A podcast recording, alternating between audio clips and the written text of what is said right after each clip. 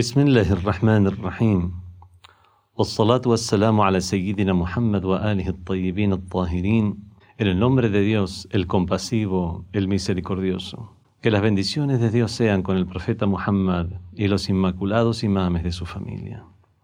Dice Dios en el Sagrado Corán, أعوذ بالله من الشيطان الرجيم بسم الله الرحمن الرحيم وقل لعبادي يقول التي هي أحسن إن الشيطان ينزع بينهم إن الشيطان كان للإنسان عدوا مبينا صدق الله العلي العظيم Y di a mis siervos que digan lo que es mejor al tratar a los demás, que hablen de buena manera, que hablen de buen modo, que hablen de la mejor manera. يقول التي هي أحسن إن الشيطان ciertamente que eh, Shaitan, Satanás, no quiere que las relaciones entre los seres humanos sean buenas. Quiere que haya discordia entre ellos. Inna shaitana kana insani aduwan mubina, ciertamente que Satanás es un enemigo declarado, un enemigo evidente para el ser humano. Hay dos tipos de relaciones que nosotros debemos establecer, trabajar en las mismas en, en nuestro tiempo de vida, en nuestro periodo de vida. En estas dos relaciones son primeramente, y obviamente la más importante, es la relación con Dios. Al-alaqa Allah, la relación con Dios, glorificado sea. Y eso de, se tiene que dar de tal manera que primero conozcamos, conozcamos a nuestro Creador, conozcamos aquel que es causa de todas las causas, aquel que es de quien provenimos. Cuando una persona fallece, se dice inna lillah, inna lillah inna ilayhi raji'un. Ciertamente que somos de Dios y que a Él vamos a volver. Volvemos a Dios porque provenimos de Dios. Tenemos que conocer nuestro origen, conocer a nuestro Creador y conocer también el tipo de relación ideal o requerida que debemos tener con Él. Dice el Sagrado Corán a este respecto, y hemos enviado a cada comunidad un mensajero, eh, para decirles, para anunciarles que adoren a Dios y se abstengan, se alejen de del demonio. Este aspecto de la religión se toma lugar en diferentes dimensiones, en diferentes estados y niveles. El, donde el más simple y elemental de esos niveles es atenerse a los límites de la Sharia, a los límites de la ley religiosa. Mm, la persona que es musulmán la persona que se hace musulmán se lo considera tal cuando dice la cálima. ¿Qué es la cálima? La cálima es el, testimonio de que no hay divinidad más que Dios y que Muhammad es el profeta de Dios. Una persona que dice Shahadatain, dice estos dos testimonios, se ha convertido en musulmán. Al convertirse en musulmán le valen las reglas de los musulmanes y él mismo debe aplicar en su vida tratar de aplicar en la mayor medida posible las leyes islámicas y mantenerse dentro de los límites del Islam. Y eso es el primero de los estadios del el musulmán para comenzar a forjar su relación con el Creador, con Allah subhanahu wa ta'ala. Dice el Sagrado Corán, لَقَدْ أَرْسَلْنَا رُسُولَنَا بِالْبَيِّنَاتِ Hemos enviado nuestros mensajeros con las evidencias y pruebas claras, y, e hicimos descender con ellos y les revelamos la escritura, los libros sagrados, mizana y también la equidad, la justicia, para que la gente sea justa y actúe equitativamente. En esta, en esta ley hay una indicación muy clara acerca del, propósito del envío de los profetas, de los mensajeros divinos. ¿Por qué Dios ha enviado mensajeros? Nosotros, los seres humanos, si bien tenemos una gran capacidad intelectual, capacidad racional, como para, eh, como para comprender el camino que debemos seguir, obviamente necesitamos una orientación. Como cada persona, a pesar de la capacidad, cada ser humano, a pesar de la capacidad que pueda llegar a tener, sin la debida instrucción nunca van a llegar a florecer sus capacidades, ya sea en la forma de estudios académicos, sistemáticos, oficiales o no oficiales, o ya sea en la forma de una instrucción cualquiera, eh, cualquiera que sea, para que logre los diferentes, los diferentes objetivos que puede llegar a alcanzar, que puede llegar a cumplir. Para alcanzar esos objetivos espirituales, esos son, para llegar a trascender como ser humano, necesita el ser humano de la instrucción, de la orientación de los profetas, para de esta manera, ah, con las pruebas claras, llegar a tener esta certeza sobre, sobre Dios, el más allá, el mundo de lo, de lo espiritual, y para que establezcan la equidad entre ellos, entre los seres humanos, en su estancia o estadía transitoria en este mundo. Los, las personas que se atienen a la religión, que quieren observar las pautas religiosas, deben observar este punto, de manera tal que adquieran una disciplina, una disciplina de vida. Y esto, eh, y esto es algo que puede comprender cualquier persona, tenga la ideología que tenga, tenga la religión que tenga, sobre que cuando sobre que al, atenernos a un sistema, al atenernos a unas leyes vigentes, es de esta manera que podemos llegar a funcionar como sociedad, incluso como una sociedad dentro de esta vida mundanal. Ya para qué hablar de aquellas relaciones que además eh, forjan, la, forjan la relación o vínculo con el más allá y la espiritualidad.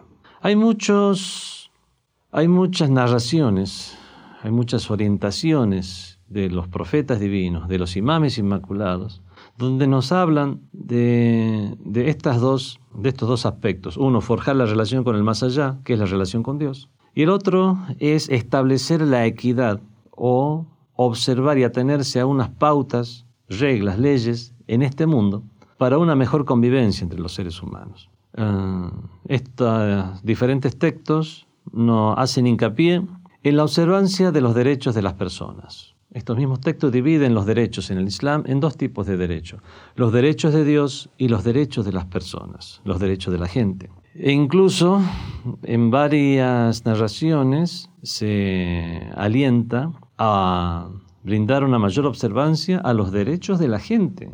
Son no por menospreciar la relación con Dios, sino todo lo contrario.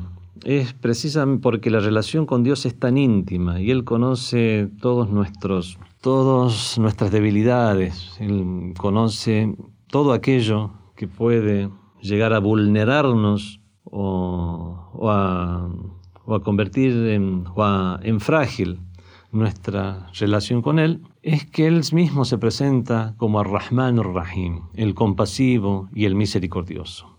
Y si una persona, si es una persona que tiene esa intención de trascender como ser humano, de forjar una relación con Dios, forjar una relación con los demás, aun cuando tenga algunos traspiés en el camino, Él se presenta como el misericordioso, el misericordiosísimo, y puede llegar a dejar pasar, perdonar muchas de los derechos que hayamos transgredido de estos derechos de Dios que hayamos transgredido. Pero no deja pasar las transgresiones que hayamos realizado contra los demás cuando hayamos transgredido los derechos de la gente. Se dice que los compañeros del profeta elogiaron a una mujer a causa de la cantidad de prácticas devocionales que realizaba.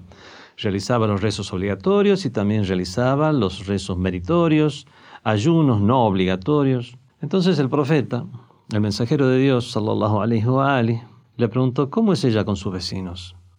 sus compañeros le respondieron, realmente ella habla mal de sus vecinos y los insulta.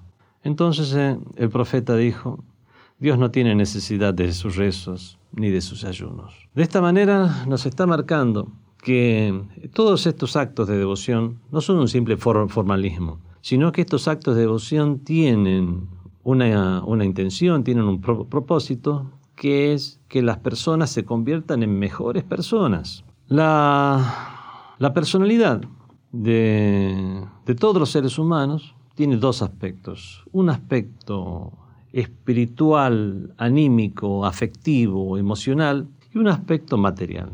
El aspecto material, bueno, es lo que vemos, lo que reconocemos en el exterior de las personas, su carne, su sangre, eh, su cuerpo, y respetar eh, el aspecto material de los demás, sus bienes, es una obligación dentro del Islam y es una obligación como ser humano. Pero también hay otro aspecto que se debe respetar, y es el aspecto de los sentimientos de los demás, la dignidad de los demás. Este es un aspecto espiritual y todo lo que deriva de ello. El, ser humano debe respetar a su hermano, el ser humano, en ambos, en ambos aspectos, tanto en el aspecto material como en el aspecto anímico y espiritual. Así como no se debe, no se debe transgredir los derechos de los demás, así como no se debe transgredir el cuerpo o los bienes de los demás, tampoco se debe transgredir su dignidad, tampoco se debe transgredir sus emociones. Muchas veces se hiere a las personas, no materialmente, no físicamente, sino que se las hiere emocionalmente. Es más, muchas narraciones en el Islam indican que es mucho peor este tipo de heridas que un ser humano provoca en otro, al punto tal que dijo eh, el imam Ali salam, el primero de los imames, ta'anul lisan amda min sinan. Cuando una lengua apuñala es peor que cuando son las, las lanzas, o los cuchillos y lanzas los que, los que apuñalan. Dijo el imam, dijo el imam Hussein, salam, en el día de Ashura, en el día en que tuvo lugar la gran gesta de Karbala. Al-qatlu aula min ari. Ser asesinado es preferible a montarse en la humillación. Vemos que la, preservar la dignidad de las personas es tan importante que a veces es prioritario e incluso hay que dar la vida y sacrificarse para preservar la dignidad por sobre la por sobre por sobre la humillación, aunque eso afecte o nos produzca daños materiales o daños eh, al punto de incluso perder la vida. El, generoso profeta del Islam, el generoso mensajero del Islam, indica también este punto en la, famosa narración que dice al muslim, ¿quién es el musulmán? Dice al muslim Man nasu min lisanihi wa Musulmán es aquel que la gente está salvo de su lengua y de su mano. Así es como define el profeta del Islam al musulmán.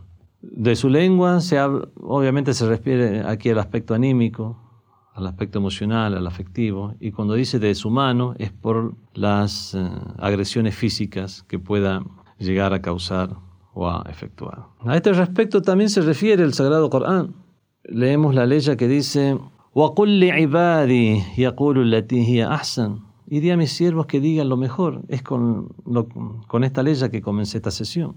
Di a mis siervos que digan lo que es mejor que hablen con los demás de la mejor manera. Si hay dos formas de decir algo, que elijan aquella forma que es mucho mejor, que preserva la dignidad de los demás. Podemos reprender a alguien en público y haciéndole pasar vergüenza, o podemos hacerle notar su equivocación en privado.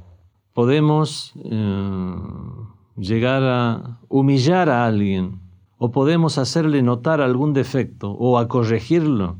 Eh, no con palabras directas que puedan llegar a herirle, sino con alegorías. Siempre que existan dos métodos, el Sagrado Corán nos dice, di a mis siervos que digan lo que es mejor, que se expresen de la mejor manera. El profeta, cierta vez el profeta del Islam, y este es un ejemplo práctico de cómo se debe cuidar el aspecto anímico y emocional de los demás. Cierta vez el profeta se encontraba rezando en comunidad. En un momento dado comenzó a apresurarse en su rezo para terminarlo rápido. Eh, incluso ya se restringía a lo que era estrictamente obligatorio en el rezo. En el rezo tenemos frases que son obligatorias y otras que son preferibles, donde podemos alargar el rezo. Y comenzó a restringirse únicamente a las frases obligatorias y realizar los movimientos de manera tal que el rezo terminó rápido. Cuando terminó el rezo, sus compañeros le preguntaron por qué rezó de esta manera en ese momento, lo cual no era habitual en él. Y les dijo que escuchó el llanto de un niño entonces terminó rápido el rezo para que si la madre o los familiares del niño estaban rezando, que acudieran en su ayuda lo más rápido posible, para que lo atendieran lo más rápido posible. Y de esa manera vemos cómo se preocupó por el aspecto anímico de un niño, porque al fin y al cabo, si una persona, si un grupo de personas realiza un rezo sin tener en cuenta ese aspecto que es el de cuidar el, cuidar el, ah, el aspecto afectivo de los demás, sobre todo en un niño, entonces ese será simplemente un rezo formal, un rezo que simplemente tendrá la cáscara del Islam y no la pulpa, que al fin y al cabo son todos esos conceptos eh, que congenian con eh, el sano corazón y las sanas intenciones. Cierta vez un beduino entró a la mezquita del profeta. Bueno, estábamos hablando, incluso hoy en día, hay personas que realmente no tienen una cultura suficiente a causa de la situación de opresión eh, material y opresión sobre todo cultural en la, en la que viven. ¿Para qué hablar ya de 1400 años atrás, donde beduinos que llegaban de medio del desierto conocían el Islam, se hacían musulmanes, pero obviamente seguían con esa, eh, con esa carencia cultural con la cual habían vivido toda su vida. Entonces, estando en la mezquita del profeta, lo vio lo, que lo, actuó de una forma que a él le pareció natural, que es que en un momento dado fue a un rincón de la mezquita y comenzó a orinar. Bueno, los compañeros del profeta se, enojaron y el profeta dijo, no se enojen, por favor ya no le digan nada, déjenlo tranquilo. Y dijo, la, la rajul, no molesten al hombre, no lo hagan que se sienta incómodo. Ciertamente que un cubo de agua es suficiente para purificar la mezquita. Ustedes fuisteis enviados para facilitar las cosas. La mu'assirin no para dificultarlas. A pesar que nosotros encontramos todas estas leyes que, acerca de la pureza y de la impureza y la observancia de la pureza ritual, sobre todo de la pureza de las mezquitas, vemos cómo el mismo profeta del Islam restó importancia a ese hecho y más se preocupó por, por la dignidad del hombre, para no incomodarlo, en todo caso enseñarle eh, estas normas del Islam y estas normas de convivencia. Hay muchas normas en el Islam, normas jurídicas que están orientadas precisamente a esto, eh, donde incluso ya adquieren un, adquieren una categoría de norma jurídica, no de norma moral, como por ejemplo la prohibición de la maledicencia, de hablar mal del ausente, aunque sea verdad lo que uno esté diciendo, pero incomoda al otro al bustán, la calumnia, ihanat al mu'min, humillar al creyente.